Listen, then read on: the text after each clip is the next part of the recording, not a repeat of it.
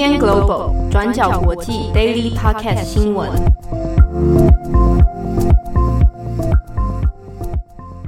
大家好，欢迎大家收听 UDN Global 转角国际 Daily Podcast 新闻。我是编辑惠仪，我是编辑佳琪。对，今天是十二月三号，星期四，也是我跟佳琪的第二次搭档。对。今天心情怎么样？今天是明天就礼拜五了，模仿七号，所以每天都很厌世的上班的编辑们。对。但我发现，只要就是这一周的便当只要带的好吃，那我这一周的心情都会很好。不知道大家有没有一样的感受？我有发现你这礼拜便当很用心，我有看到大鸡腿。我想说要抚慰一下我每次上班的心情。好，那首先第一则新闻呢，我们先来跟大家更新一下辉瑞疫苗的状况。那相信大家都已经知道，说在昨天呢，英国已经成为全世界第一个批准辉瑞疫苗在英国大规模使用的国家，预计最快下周就可以在英国各地开始使用了。英国监管机构呢，其实就是表示了，这个疫苗可以提供高达百分之九十五趴的保护率嘛。目前英国已经订购了四千万支的疫苗。那因为这支疫苗呢，预计每个人必须要打两针，所以预计说四千万剂的疫苗可以让两千万人的接种。其中第一批疫苗大概八十万剂，预计就会在未来的几天内就会送到英国了。这一支的疫苗呢，在英国其实不是每一个人都可以打的。我们目前知道的是，英国的确诊人数目前是一百六十六万，死亡人数大概是介于五万九千。专家目前是制定了一份临时优先的接种名单，也就是说要保护高风险的人群。这些人群呢，是可能住在老人院的老人，或者是相关的护理人员。那其次呢，就是八十岁以上的老人，以及其他的卫生或者是社会护理的工作者。那在过去几周之内呢，我们其实有看到很多的疫苗，像是辉瑞疫苗、莫德纳疫苗或者是牛津疫苗，都已经发布了他们部分的呃临床试验数据嘛。那其实都会希望说，预计在今年可以通过审核。但其实从过去的状况来看，一支疫苗呢，可能从研发、审批到上市、生产的这个过程，其实大概都是需要十多年的时间。但这几支疫苗呢，我们可以看到，其实都是大概在一年之内的时间就完成了。也因为时间被压缩，然后也生产的非常的快速，所以中间呢也有了一些忧虑，跟也有了一些讨论。像是第一点就是保存方式。那虽然辉瑞疫苗的保护力是达到了九十五趴，但是呢，这是一种全新的疫苗。辉瑞疫苗呢，它是属于核糖核酸的疫苗，它目前其实没有在人体的身上注射过。虽然之前的试验数据没有爆发任何的安全性问题，但是它的保存过程其实不是那么的容易的。辉瑞疫苗呢，必须保存在零下可能大概七十度左右的环境，那你必须用干冰来做包装，你还要用特殊的箱子来运输。也就是说，这样子的疫苗，其实你在运送的过程中，或者是保存的过程中，其实没有那么的容易。那再来第二点，就是我们目前对于这些疫苗，其实还有呃存在着太多的未知数。目前可以看到的是，辉瑞疫苗呢，虽然已经公布了一些呃有效性的数据，但这些数据其实只是初步的结果。我们还有很多不知道的因素，像是可能呃这支疫苗的保护作用可以维持大概多久的时间，我们也不知道说它的免疫有效性到底有多长，以及是否有长期的副作用，这些都还是一个未知数。但不管怎么样，英国是确定呢会在下周开始施打疫苗了。那我们可以看一下欧盟其他各国的状况是怎么样的。比起英国是采取了紧急的程序来通过这支疫苗的一个审核过程，欧盟的呃疫苗的审核流程还需要更多的时间。目前，美国的这个辉瑞药厂呢，其实已经向欧盟的药品管理局进行了申请。那预计最慢呢，会在十二月底的时候完成审查。我们可以知道说，英国呢虽然是紧急通过了这一次的审疫苗的审核过程，但是英国方面是表示说，他没有经过安全的检验的流程。他会这么急，其实我们也可以发现说是，嗯，并非毫无原因的，因为我们接下来将会迎接比较可怕的冬季流感。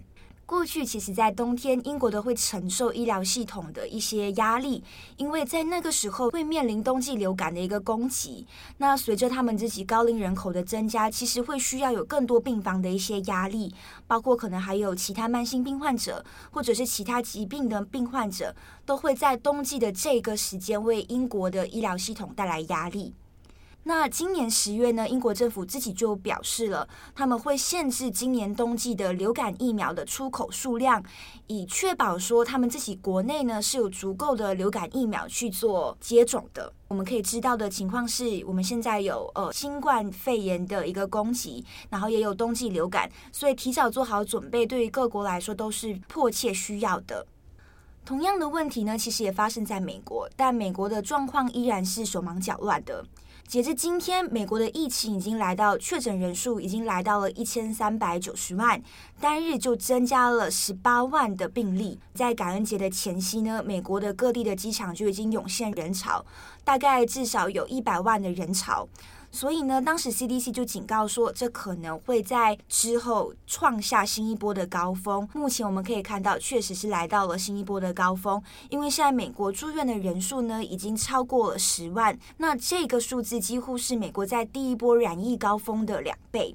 目前辉瑞疫苗也有向美国的食品剂药物管理局，也就是 FDA 申请做疫苗的紧急使用授权。FDA 目前就预计说会在十二月中，大概是在十号的时候提出建议，来决定说是否来核准这个疫苗的接种。至于疫苗的施打顺序，美国是采取了跟英国一样的状况，也就是优先给可能医护人员或者是长期照顾就是老人院的这些护理人员以及老人们去优先做一个接种。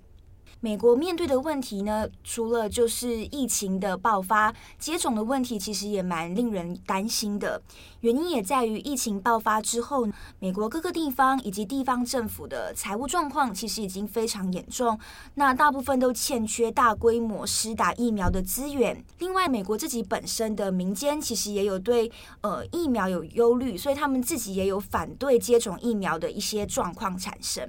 所以，美国要怎么让这些民众们有信心来接种疫苗，其实也就看美国接下来会怎么去做了。最后呢，其实除了疫苗问世的状况，我们其实也可以关心一下疫苗垄断的状况。像是乐施会之前就指出了，目前全球的富裕国家呢，已经垄断了大概五十一趴的候选疫苗剂量，所以可以看到的是，比较有钱的国家，像是美国、英国、加拿大，都垄断了大部分的疫苗，来为国内的人们去做接种跟施打。但是比较贫穷的国家，在这一方面疫苗的分配存在着比较不平等的状况的。但是无论如何呢，英国下周已经要开始来做接种疫苗了嘛。我们希望可以让疫情有趋缓的一个现象，也可以稍微关注一下接下来各国施打的状况。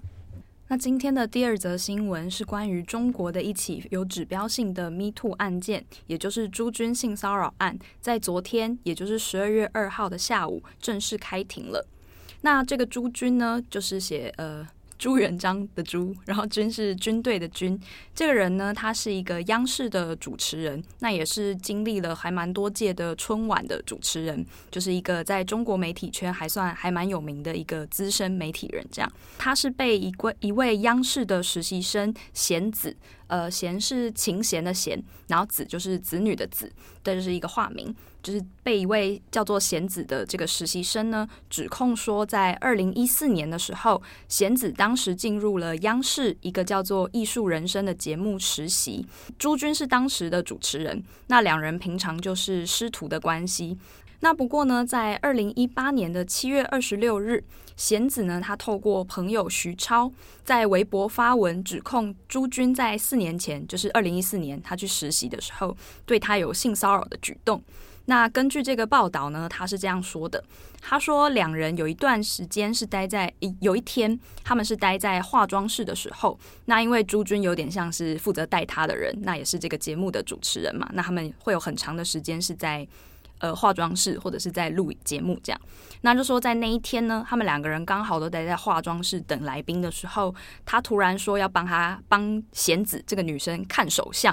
就是用看手相这个理由呢，抓起了她的手，然后趁机另一只手要伸进这个贤子的裙子里，那还试图亲吻她。那这个时候呢，贤子就努力的挣扎，但是直到后来那个来宾他进入了化妆室以后，就是这个行为才被停止。他当时好像是请他的一位朋友徐超，就是也是匿名。就是帮他在微博上发文。二零一八年，他发了这个话题以后呢，就立刻在微博冲上热搜榜。微博后来的做法是紧急删除贴文，朱军相关的一些热搜话题也都被下架。那这件事情呢，是事情是发生在二零一四年，那他的指控是发生在二零一八年，也就是那个那年应该也是中国的 Me Too 开始大量案件有被爆出来的时候。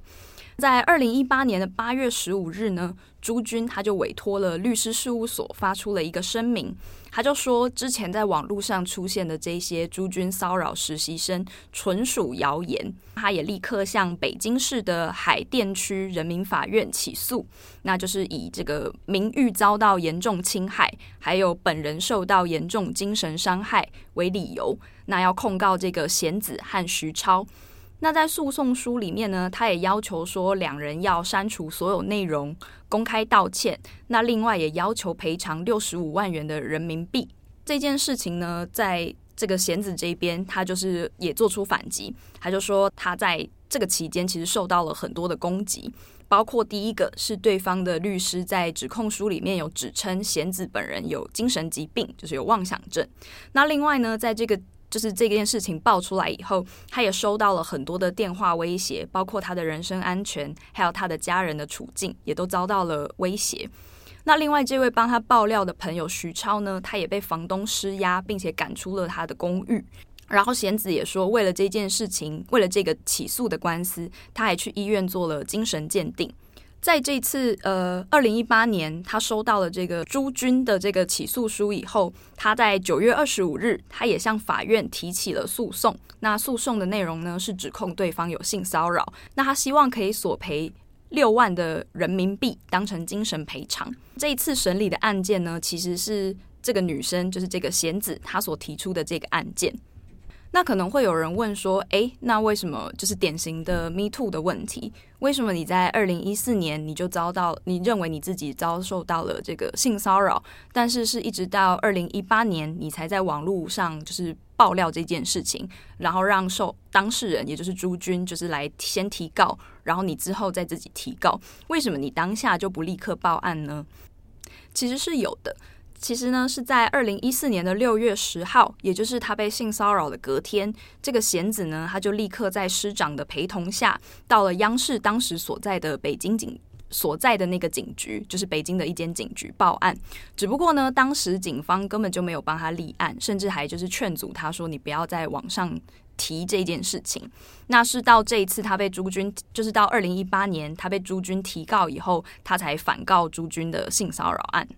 那在这一次，因为引起了还蛮多网络上的关注，所以他二零一八年提出来以后，就引起很多的支持者的声援。只不过呢，因为这次的就是这个性骚扰事件，它并不是发生在公众公众场所，因此取证上有还蛮多的困难。警方呢，在这次调查中，也只是收集了他当时穿的衣服啊，还有化妆室外面的监视器画面啊，还有一些双方证人，包括陪他提告的亲友，然后还诶陪他去警局的亲友，然后还有这个。呃，当时的其他几个工作人员，还有另外一名实习生都被列为证人。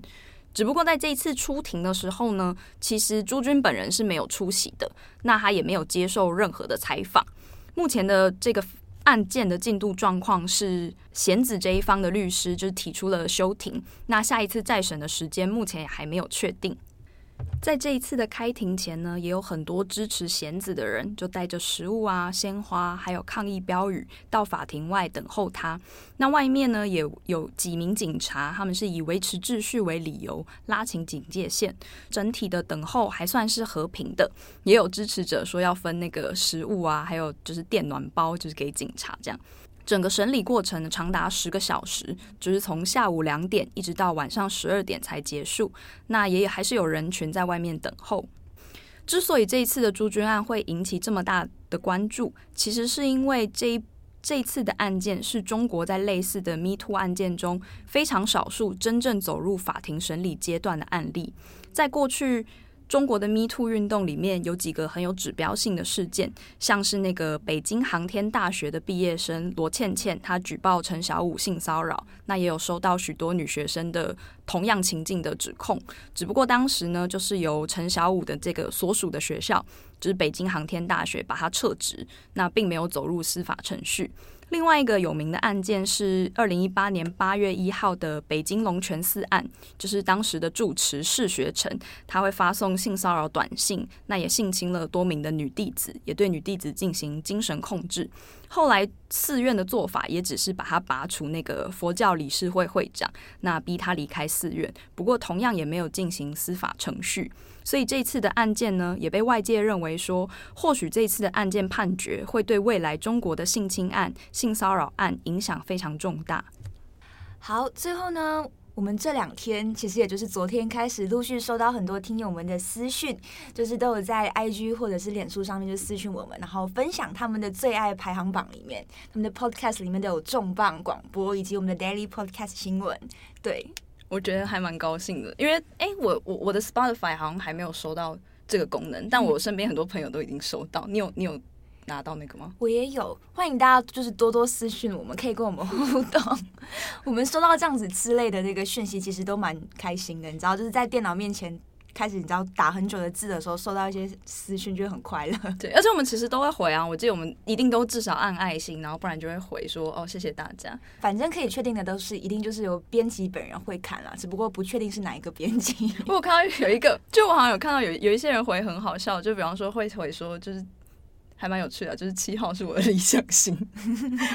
大家可以多多跟编辑们告白啊，编辑们自己心里面都会很快乐，是你会让那一天的编辑心情特别好。你说七号那天心情特别好吗？等下请叫他请大家吃巧克力，OK 啊，我们可以等下就是问他的心情，然后再帮大家更新一下。好，那我们今天就跟大家更新到这边，我是编辑惠仪，我是编辑佳琪，大家明天见，拜拜。感谢大家的收听。想知道更多深度国际新闻，请上网搜寻 Udan Global 转角国际。